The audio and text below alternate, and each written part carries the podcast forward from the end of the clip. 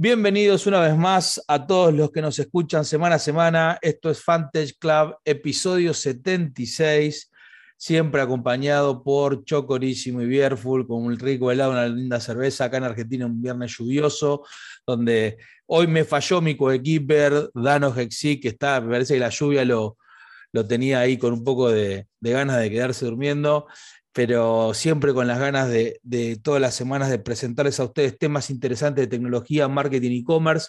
Y hoy un invitado especial, Arbenis Portillo, experto en la parte de, mobile ads, que me va a ayudar a entender y explicar y a, pensar con ustedes qué es lo que podemos esperar en los próximos años de estas dos grandes, les diría ya realidades, que tienen que ver con, por un lado, el celular como principal dispositivo en la vida nuestra, donde pasamos muchísimo tiempo dentro del celular, y por otro lado, toda la parte de la explotación publicitaria que tiene eh, este dispositivo a través de los mobile ads en los distintos formatos, que son aquello que permite que muchas de las aplicaciones que usamos día a día sean gratuitas, ¿no? O que juguemos día a día de manera gratuita. Así que bienvenido, Arbenis, esperemos poder sacarle jugo a, tu tiempo y a lo que nos dedicas hoy de tu conocimiento.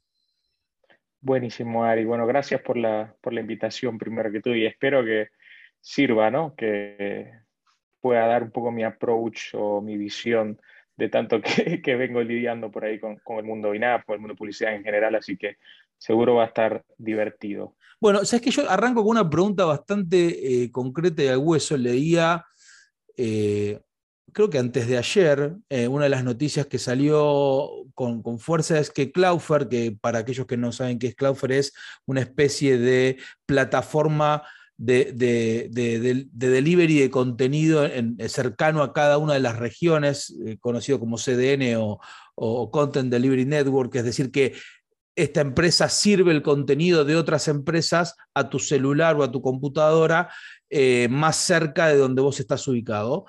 Em, informaba que por primera vez en muchísimo tiempo, creo que hacía como 10 años que esto no, no cambiaba, cambió el ranking del de el dominio más visitado en, la Tierra y pasó y dejó el primer lugar Google y por primera vez fue TikTok, ¿no? Y esto es lo primero que me llama obviamente la atención, no que TikTok crezca, digo, vengo hablando de TikTok en el podcast hace un montón de tiempo, eh, pero sí que tenga el volumen.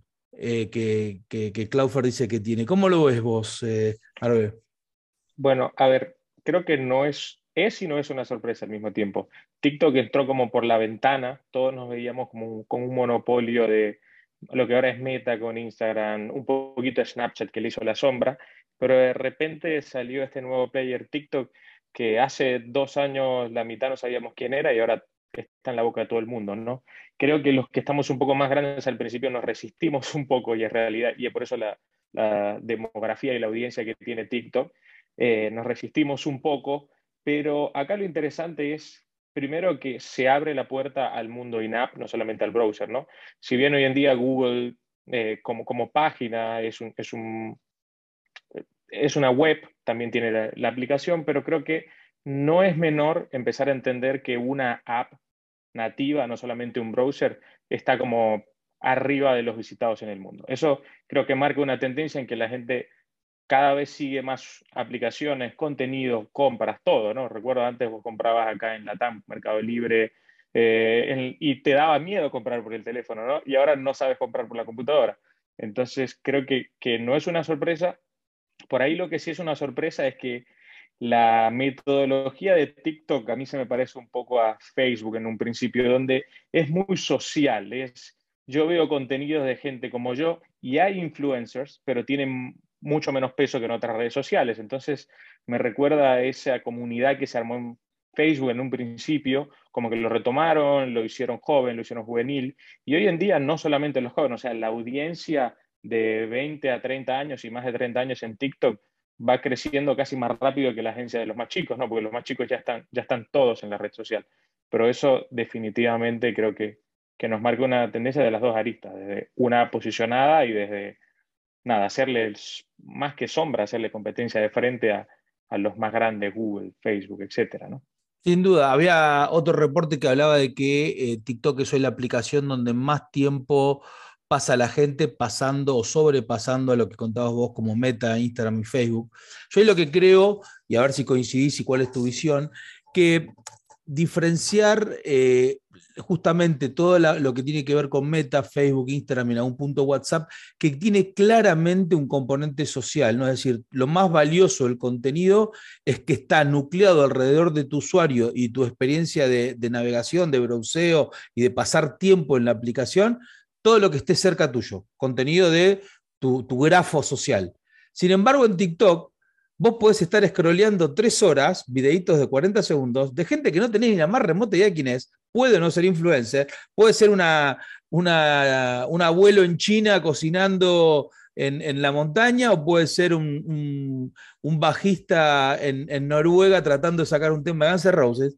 Digo, y lo que hace el algoritmo, en vez de darte gente conocida, es reformular y aprender de qué es lo que más tiempo te gusta y qué pasás más tiempo viendo y por eso te quedas en la app, ¿no?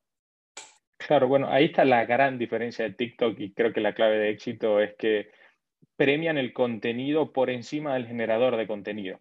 A ver, y después podemos discutir, obviamente hay cierto peso y relevancia en su algoritmo para gente que tiene followers, si tú le das me gusta, mm, le das, pero ahí, ahí se crea una oportunidad, creo, para realmente consumir contenido.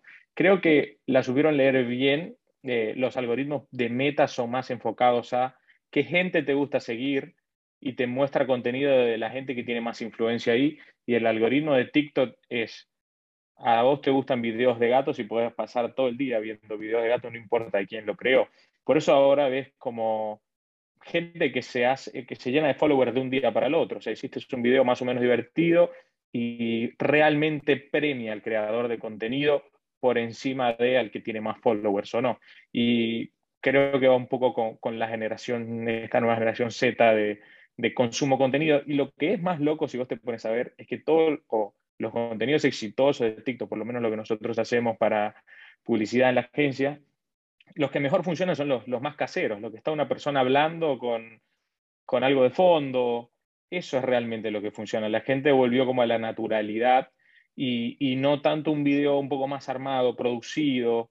Eh, definitivamente dieron, dieron con el punto clave que es contenido que la gente quiera ver de manera orgánica y contenido sobre generadores de contenido en cuanto a algoritmo, ¿no?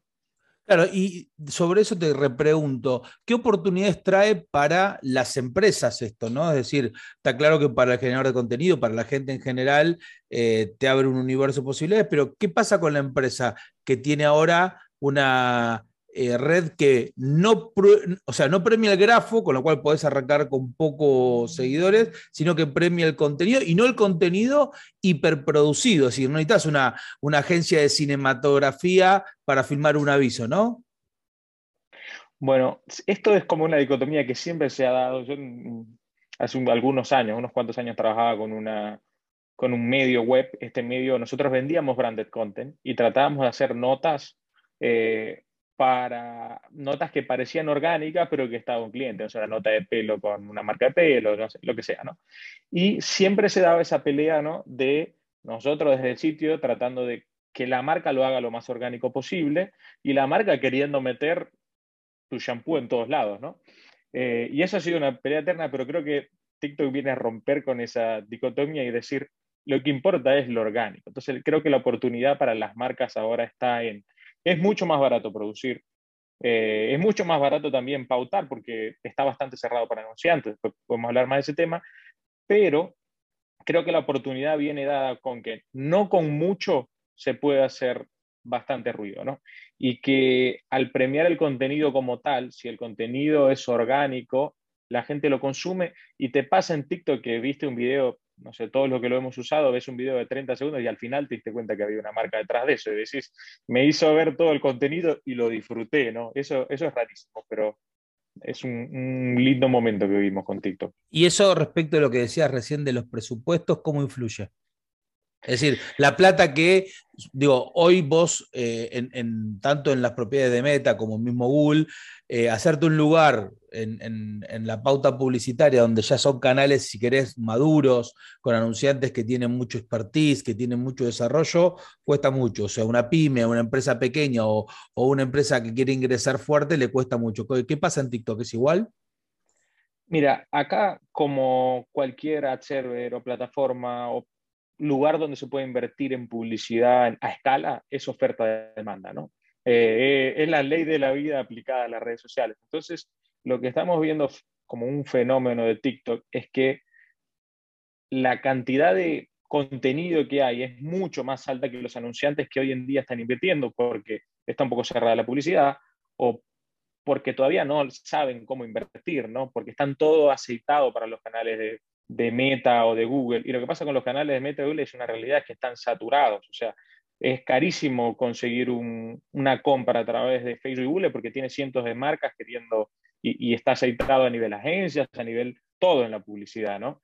Eh, ahora, lo que pasa con TikTok es que realmente no hay tantos anunciantes hoy en día invirtiendo y yo les diría que esto es como como un blue ocean que hay que aprovecharlo. ¿no? Si yo fuese dueño de una marca ahora, no dudaría en poner dinero en TikTok. Y acá hay algo importante, y es que en TikTok vos podés comprar y comprar, lo pongo entre comillas, follower de la manera más orgánica posible, porque es TikTok premia el contenido y le da más visualizaciones. Bueno, tú puedes comprar más visualizaciones, hay varias agencias que hacen eso en el medio, pero esas visualizaciones son orgánicas, o sea, la gente que te sigue no son compra de seguidores como tal, son gente a la cual tú le mostraste realmente un video. Entonces eso como marca te da gente que tiene cierta fidelidad, con tu contenido y realmente es muy, muy, mucho más barato que cualquier otro medio hoy en día eh, y la audiencia está súper definida. De hecho, nosotros que trabajamos más con la parte de targeting,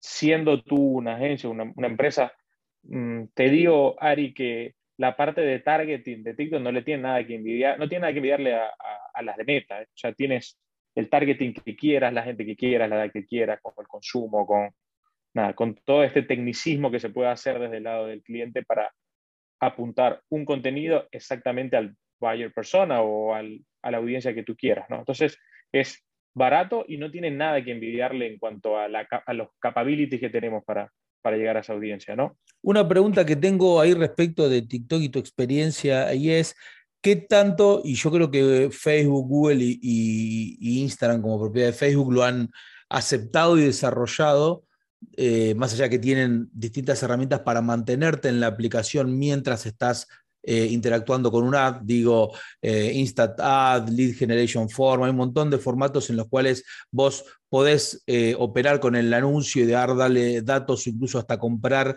con, en, algún e-commerce sin salir de la app. Pero en TikTok parecería como que está muy metido este tema del, del, swipe para el siguiente video, cómo interactúa y, y, qué herramientas brinda TikTok para generar una, una, conversión para el anunciante, sea un lead, sea una compra, lo que sea, dentro de este esquema donde parecería como que le cuesta mucho más darle el usuario al anunciante, ¿no? No, no, no, está, está claro, está claro. A ver, TikTok quiere un, retention y quiere que el usuario se quede enganchado con, con el contenido, ¿no?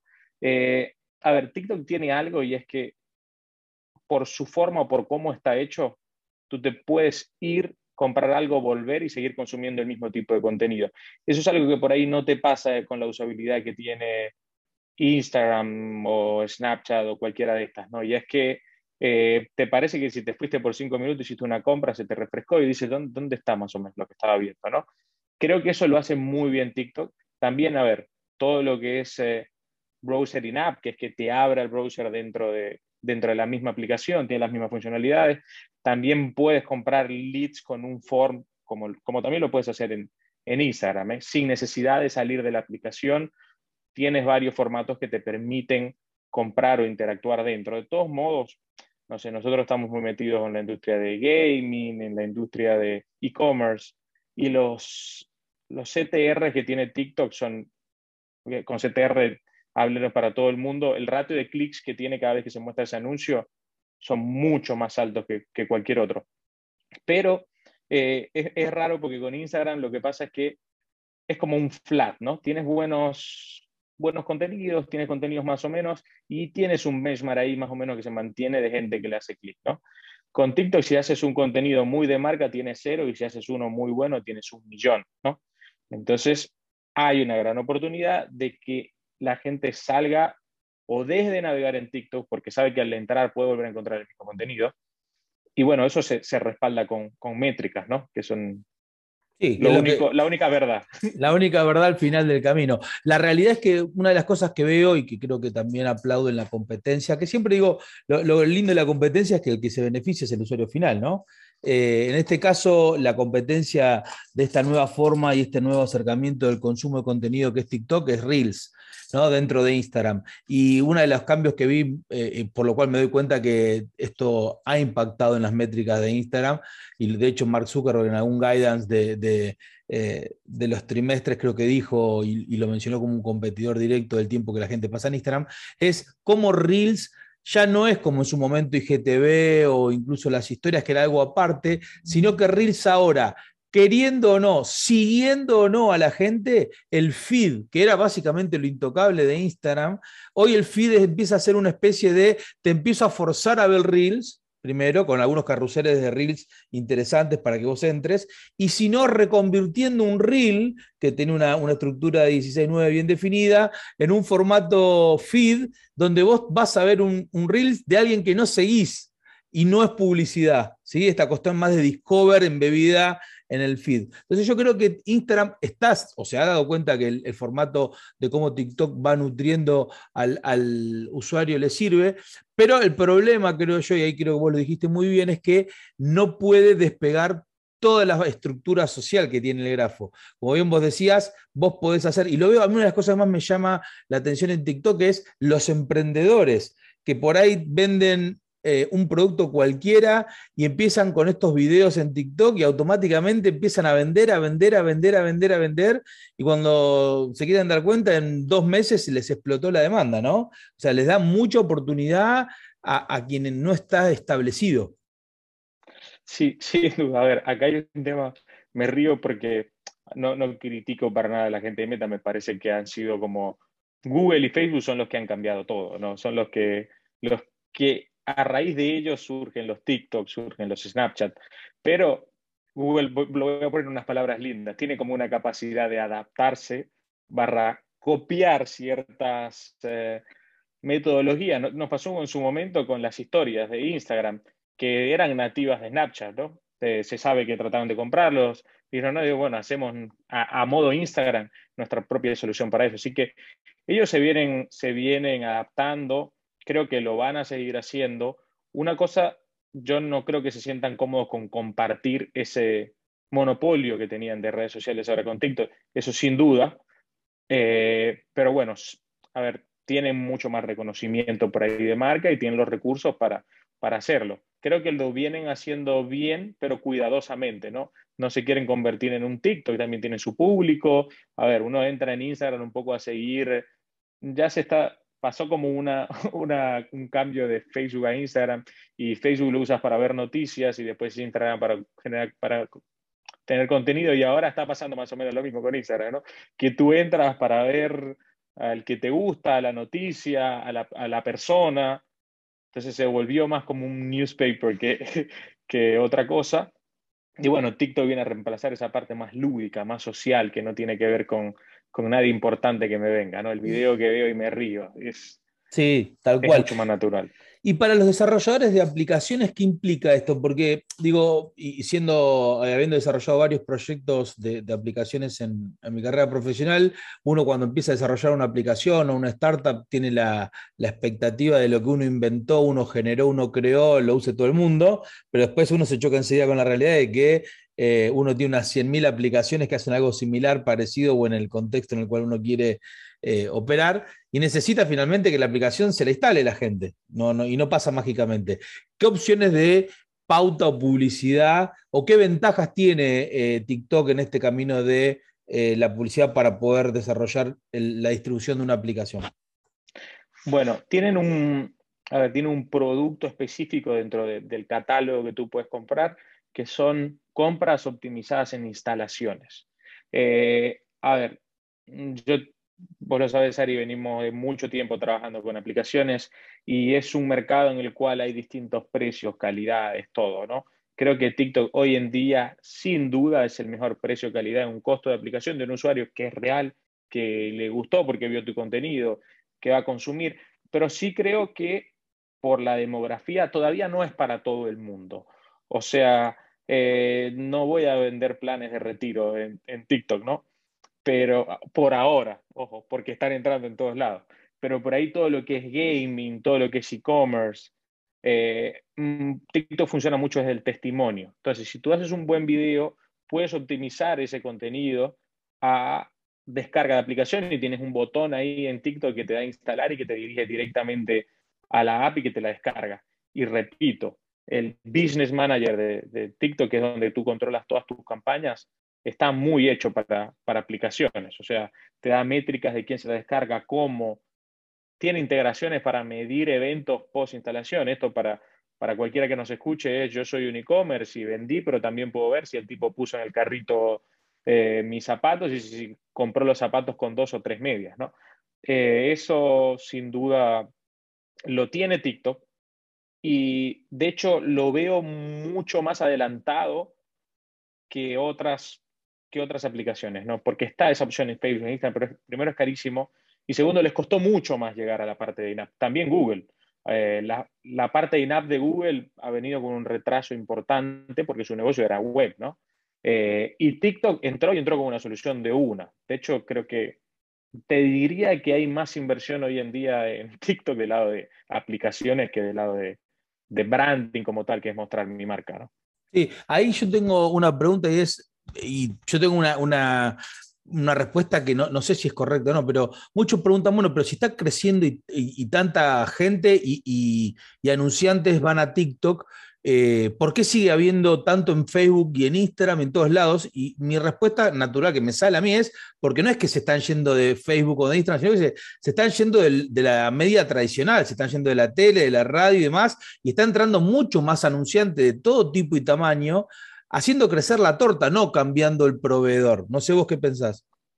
Mira, yo asocio TikTok, creo que es como un espejo de lo que nos pasó a todos como consumidores en, después de la pandemia. Y eso marca una antes y un después. O sea, vemos ventas récord en todos los e-commerce, Mercado Libre, Amazon, etc. Entonces, si antes la gente compraba 10 pesos por internet, hoy compra 100, ¿no?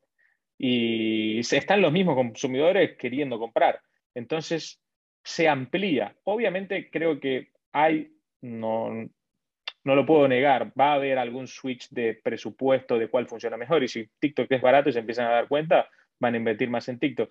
Pero no es que antes compraban 100, 50 en Google y 50 en Facebook y ahora siguen comprando los mismos 100. No, ahora la demanda cambió, hay mucha gente queriendo consumir, sobre todo aplicaciones, sobre todo eh, e-commerce. Entonces, las marcas invierten mucho más porque saben que el mercado está ahí afuera queriendo consumir, ¿no? Es el despertar del consumo post pandemia. Y creo que no sé si nos los imaginamos que iba a ser tan fuerte como, como lo sigo, si se iba a sostener, porque ya parece que pasó y ya hace un par de años que vienen ventas, ventas, ventas, ventas en todos los ámbitos, ¿no? Pensábamos que la gente se, iba a quedar sin consumo y que iba a haber un boom y que por ahí después se iba a frenar un poco, pero no parece ser así, ¿no? Está, clarísimo, está clarísimo. Bueno, Arbe, te, agradezco muchísimo haber echado luz sobre estos temas para que la gente que nos escucha, anunciantes y consumidores, de alguna manera entienda un poco más este fenómeno de TikTok, este fenómeno de mobile ads y a dónde va dirigido. Eh, así que te agradezco tu tiempo. A todos ustedes que nos escucharon en este episodio 76 del podcast, gracias por estar ahí una vez más. Nos encuentran en arroba Club en las redes y por supuesto en fantageclub.com. Y nos vemos la semana que viene con más contenido de marketing, tecnología, e-commerce para poder entender qué es lo que pasa en este mundo. Nos vemos la semana que viene. Gracias, Arbe. ¿eh? Muchas gracias, Ari. Un gustazo.